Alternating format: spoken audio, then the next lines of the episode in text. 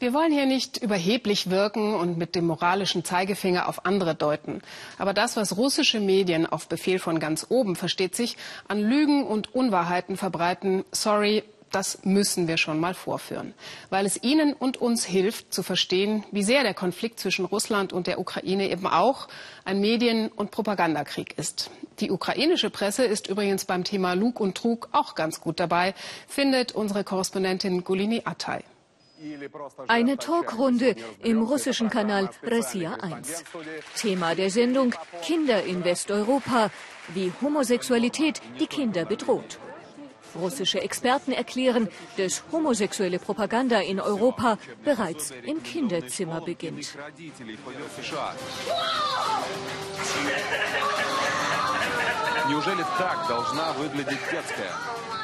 Eine Fälschung. Die nackten Männer wurden in eine Werbung für Wandbilder montiert. Das hier ist das Original. Diese Frau taucht regelmäßig in verschiedenen russischen Kanälen auf. In Moskau erzählt sie, wie ukrainische Einheiten die Familie eines Separatisten in der Ostukraine öffentlich hinrichteten. In unterschiedlichen Rollen tritt sie mal in Donetsk auf, mal in Odessa, mal in Kharkiv und mal auf der Krim. Immer geht es ihr um die Schandtaten der Ukraine. Diese Nachrichtensprecherin meldet deutsche Panzer in der Westukraine, die in den Osten fahren sollen. Die Fotos stammen aus der weiten Welt des Internet.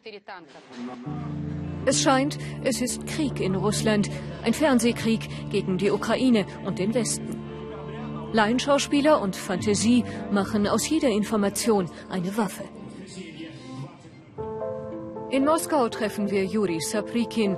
Er war Geschäftsführer eines renommierten Magazins. Im Sommer gab er seinen Job auf. Es gehe den Medienschaffenden in Russland nicht mehr um die Wahrheit, sagt er. Sie begriffen sich als Soldaten. Ihre Philosophie ist, nicht nur wir benutzen Medien als Waffen, sondern alle. Wenn Sie und ich jetzt hier miteinander sprechen, dann nur, weil der deutsche Geheimdienst Ihnen einen solchen Auftrag gegeben hat. Und umgekehrt muss ich Ihnen Widerstand leisten und darf Ihnen nicht erlauben, Ihre umstürzlerische Arbeit hier zu erfüllen. Die ukrainische Nationalgarde soll einen friedlichen Mann in der Ostukraine erschossen haben. Doch die Bilder sind aus dem Kaukasus. Filmt mich nicht draußen, bittet er uns. In Jekaterinburg sind wir verabredet mit Alexander Orlov. Gekündigt vor anderthalb Jahren, einst stellvertretender Programmdirektor des Kanals Rassia 24. Er wurde gefeuert, weil er mit der Festnahme eines Oppositionellen nicht einverstanden war. In den Redaktionsräumen, erzählt er, gebe es Standleitungen zum Kreml. Ich kann bezeugen, dass hochrangige Beamte direkt aufs Handy anriefen, um ihre Anweisungen durchzugeben. In den Redaktionen machten uns die leitenden Journalisten mit einem Zeichen klar, dass da gerade Männer im Dienst unterwegs sind und Geheimdienstabzeichen haben. Ну, то есть это человек на службе. То есть это человек с погонами. Für die Ostukraine habe es Wortlisten gegeben, erzählt Orlov, mit erlaubten und nicht erlaubten Begriffen. Während der Regionalwahlen hier kam die Anweisung, die Namen von 29 Regionen Russlands nicht zu nennen.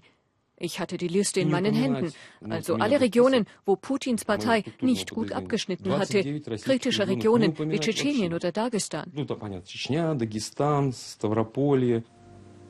Auf eine Stellungnahme des Senders zu diesen Vorwürfen warten wir bis heute.